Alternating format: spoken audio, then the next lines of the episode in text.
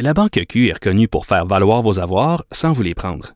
Mais quand vous pensez à votre premier compte bancaire, tu sais, dans le temps à l'école, vous faisiez vos dépôts avec vos scènes dans la petite enveloppe. Hmm, C'était bien beau. Mais avec le temps, ce vieux compte-là vous a coûté des milliers de dollars en frais, puis vous ne faites pas une scène d'intérêt. Avec la Banque Q, vous obtenez des intérêts élevés et aucun frais sur vos services bancaires courants. Autrement dit, ça fait pas mal plus de scènes dans votre enveloppe, ça. Banque Q. Faites valoir vos avoirs. Visitez banqueq.ca pour en savoir plus. Pas comme les autres. Vous écoutez Geneviève Peterson. Cube Radio.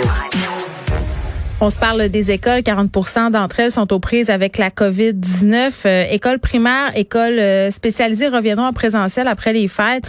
On a prolongé ça euh, pour les écoles primaires jusqu'au 11 janvier, tout de même le congé. Mais est-ce que le ministre joue avec le feu? Est-ce que on a la situation sous contrôle dans nos écoles? On jase de tout ça avec Catherine Beauvais-Saint-Pierre, qui est présidente de l'Alliance des professeurs et professeurs de Montréal. Madame Beauvais-Saint-Pierre, bonjour. Bonjour.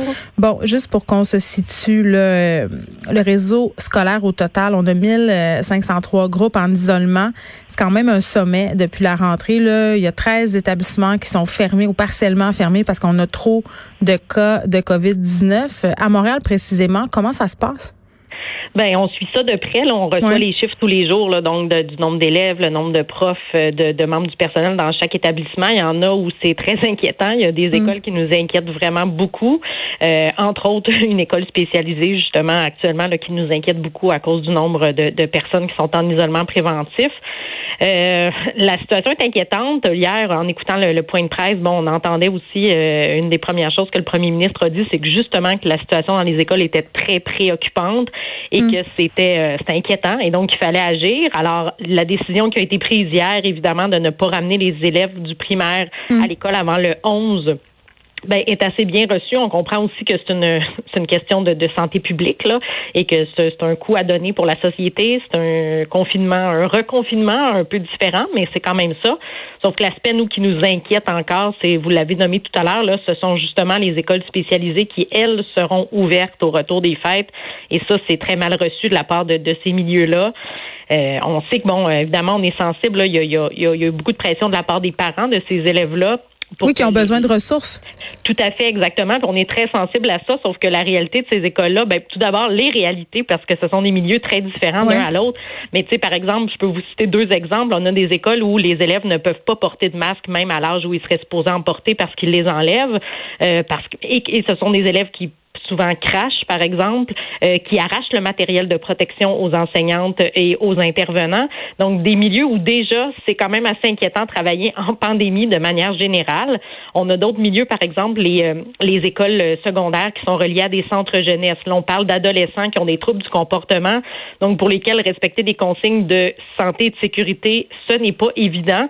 Donc, ces profs-là aussi sont très inquiets parce que là, il va avoir le temps des fêtes quand même. On le sait, là, on sait c'est quoi les consignes, on le sait qu'on n'est pas supposé voir des gens, mais on se doute qu'il y a des gens qui vont tricher. Ben c'est ça que j'allais dire. C'est ça que j'allais dire, Madame Beauvais-Saint-Pierre. Je me disais, ouais, mais qu'on enlève une semaine ou qu'on en ajoute une euh, avec cette clientèle-là, euh, et pardonnez-moi l'utilisation du mot clientèle, mais ça change pas grand-chose parce que c'est difficile euh, tout le temps de les, de les, maintenir, ces consignes sanitaires-là. Mais vous faites bien de le souligner. On le sait qu'il va y avoir peut-être de la transmission communautaire pendant le temps des fêtes, qu'il y a des élèves qui ont peut-être une petite bulle en temps normal qui vont circuler dans les familles. Fait que c'est peut-être ça qui est inquiétant, mais par rapport à la fermeture des écoles primaires, je comprends que du côté euh, des établissements, des enseignants, c'est bien reçu. Je pense que tout le monde est fatigué, que tout le monde va prendre cette pause-là, puis que tout le monde va le prendre, là, ce sas de protection-là euh, que ces jours de congé vont nous donner. Les enfants, eux, j'ai pas l'impression qu'ils sont super à l'aise avec la décision. Là, pour vrai, moi, quand j'ai annoncé ça hier mm-hmm. euh, au mien, tout le monde était déçu. C'est comme une espèce d'oasis, l'école, du moins au primaire. Au secondaire, c'est peut-être moins évident. Euh, mais ma fille au primaire était très, très, très déçue de savoir qu'elle resterait chez eux et qu'en et qu'en plus, on n'aurait pas nécessairement euh, des journées de classe en ligne. Oui, tout à fait, mais j'ai eu la même réaction chez moi aussi. J'ai aussi oui, sont, sont fâchés. La même réaction, tout à fait. Euh, ben, en fait, pour être bien honnête, on a été un peu étonnés à l'Alliance que ce soit pas de l'enseignement à distance qui soit euh, euh, demandé Pourquoi? pour le ben, c'est ça, parce que moi, j'ai reçu plein, là, avant Noël, de sondages d'écoles, savoir si on était équipés, puis euh, supposément, le ministre Robert nous avait équipés, mais là, euh, il dit une chose puis son contraire, parce que là, ça aurait l'air que tout le monde n'a pas accès, puis tout le monde n'a pas Internet haute vitesse. Fait qu'à un ben, moment donné, ça fait depuis le printemps qu'on le sait, là. Ben c'est ben tout à fait. Effectivement, c'est tout à fait ce qu'on se dit aussi, c'est qu'on prépare les profs depuis la rentrée. Là, on leur dit faut que vous soyez prêts à enseigner à distance si on bascule en virtuel. Mm. Donc les profs ont des horaires prêts, se sont préparés à cette éventualité-là. Euh, au centre de service de Montréal, j'ai vérifié. En fait, hier matin, je, je, voyais venir les choses. Moi, je m'attendais à une annonce de ce genre-là. Donc j'ai tout de suite appelé, euh, ben j'ai tout de suite contacté mes vis-à-vis pour valider est-ce qu'on a vraiment tout le matériel euh, informatique et les clés euh, justement pour Internet par exemple, parce que bon, il y a le mhm. matériel informatique, il y a l'accès Internet. Et on m'a assuré que oui, on était prêt au Centre de services de Montréal pour faire face à, un enseignement à distance pour tous. Euh, bon, là, reste que euh, si c'était arrivé, euh, peut-être qu'on aurait eu des mauvaises surprises. oui, mais on a demandé aux profs de se préparer. Là, les profs de mes enfants m'ont tous dit on nous a demandé au niveau de notre établissement de nous préparer à basculer à l'enseignement en ligne. On a demandé aux enfants de quitter aujourd'hui avec tous leurs cahiers. On est prêt, là.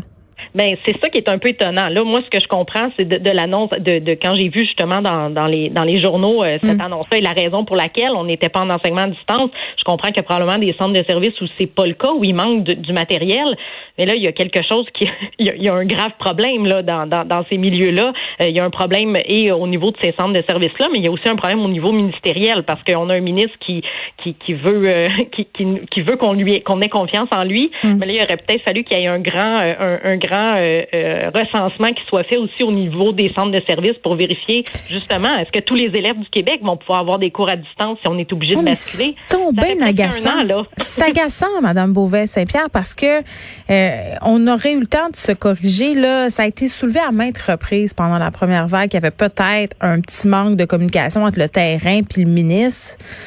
Euh, c'est tannant de se rendre compte que c'est encore le cas en ce moment et qu'à cause de ça, puis moi, ce que j'ai peur, ce sont les inéquités.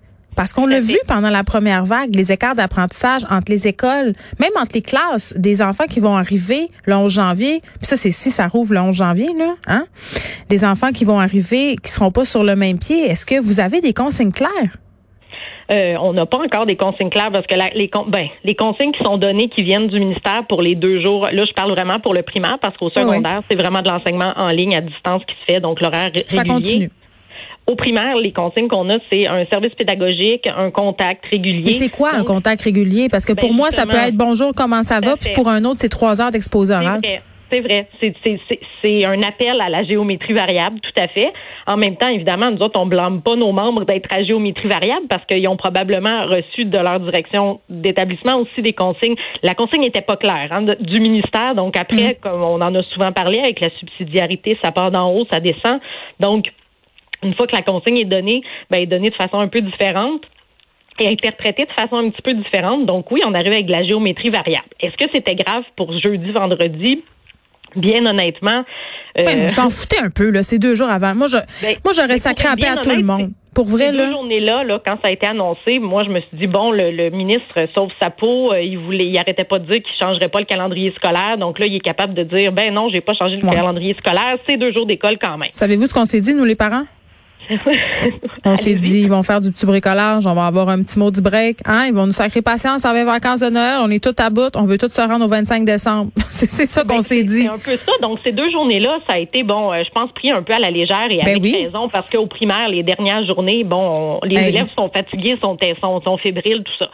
Là, le retour, là, on se dit, bon, puis comme vous l'avez bien dit, là, on, nous parle d'une semaine, mais on n'a pas les chiffres de à quoi vont ressembler, les chiffres dans trois, dans, dans deux semaines au niveau euh, des cas, on le sait pas. Mm. Donc, est-ce que ça va être prolongé? Puis c'est là qu'on ne veut pas revivre ce qu'on a vécu l'an dernier, avoir, comme vous dites, du géométrie variable, des élèves qui ont plus de services que d'autres. Puis aussi, c'est facile dans un milieu, justement, où tous les enfants sont équipés, que le prof dise, ben, hey, moi, je vais me lancer dans, dans, dans mm. des cours euh, à distance et tout ça parce que je peux le faire. Et qu'effectivement, tu te retrouves avec un autre prof qui va dire, ben, moi, je me lancerai pas là-dedans parce que j'ai la moitié de mes élèves qui n'ont pas de matériel informatique pour le faire. Donc, je veux pas avoir une iniquité.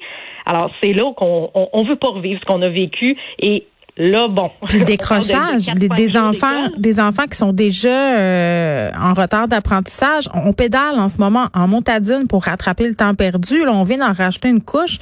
Moi, je trouve ça très inquiétant. Pour être honnête, inquiétant. Puis si on s'arrête, bon, si on recommence le 11 comme euh, comme normalement, ça, ça sera pas catastrophique. Hmm. Mais là, il faut se croiser les doigts pour que le 11, l'école puisse reprendre euh, comme comme à l'habitude. Bon, on le dit souvent, mais c'est sûr que les profs, ce qu'ils veulent, c'est enseigner en présence. C'est ce qu'ils veulent parce que c'est ça leur travail. Par contre, là, on a aussi une crise, une crise sanitaire importante, puis on veut aussi la santé, la sécurité de tout le monde. Hmm. Donc, il va falloir trouver le, le juste milieu là-dedans. Mais là, moi, j'ai trouvé très, très, très inquiétant de lire qu'il y avait encore des milieux où on n'était pas prêt au mm. niveau euh, matériel. Ça, il y a des gens qui n'ont pas pris leur responsabilité quelque part et c'est fort inquiétant parce que le, le 13 mars prochain, ça va faire un an. Là. Ça, va, ça commence à faire longtemps qu'on vit une situation de genre-là. Puis là, le temps froid arrive. Euh, il y a toujours question de la ventilation aussi qui est déficiente dans plusieurs euh, établissements, surtout à Montréal. On a un parc immobilier assez désuet. Des fois, c'est même pas possible d'ouvrir les fenêtres. hier, quand je suis arrivée à l'école des enfants, toutes les fenêtres étaient ouverte et la première chose que mon fils me dit en rentrant dans l'auto, c'est maman, j'ai tellement eu froid. Oui, ben c'est c'est ça. ça. aussi c'est l'autre réalité qu'on vit, c'est euh, la santé, la sécurité pas prise assez, ne sont pas prises assez au sérieux parce qu'on en parle depuis le début. On voit des articles de journaux qui passent, on voit des analyses qui passent. Donc, la ventilation dans les écoles, c'est mm. un problème depuis des années. nos enfants, ils vivent là. Ils ont froid. nos enfants au secondaire portent un masque toute la journée. Non, c'est ça. C'est une situation qui, qui qui, qui, semble être pris à la légère en fait parce que bon on a j'ai assisté à des comités de parents j'ai assisté à toutes sortes de rencontres où mm. euh, les gens posent des questions sur la ventilation aussi et demandent pourquoi on n'ajoute pas certaines mesures. Bon là les réponses qu'on nous donne c'est on n'est pas sûr à 100% que par exemple si on mettait on mettait des euh, des, des, des, purificateurs ou des purificateurs d'air ça a vraiment une incidence euh, bonne. On a peur aussi que si on met ça les gens arrêtent d'ouvrir les fenêtres et d'aérer et de porter le masque. Mais il y a aussi de l'éducation à faire à travers ça. Mais ma réponse c'est toujours la même. Est-ce qu'on peut faire le maximum, s'il vous mm. plaît, pour mettre les gens en sécurité? Il n'y a pas de, on n'a pas à couper euh, ni au niveau monétaire, euh, ni au niveau du personnel quand on parle de santé, de sécurité, c'est mm. ça la priorité actuellement. Là. Ben, regardez, il fait moins 13 présentement à Montréal, puis au Saguenay, il fait comme quelque chose comme moins 25. Moi, je suis ici en ce moment, puis je me demande si mes enfants sont assis dans leur classe en train de geler et d'avoir de la misère à écouter parce qu'ils sont en train de lutter contre le froid.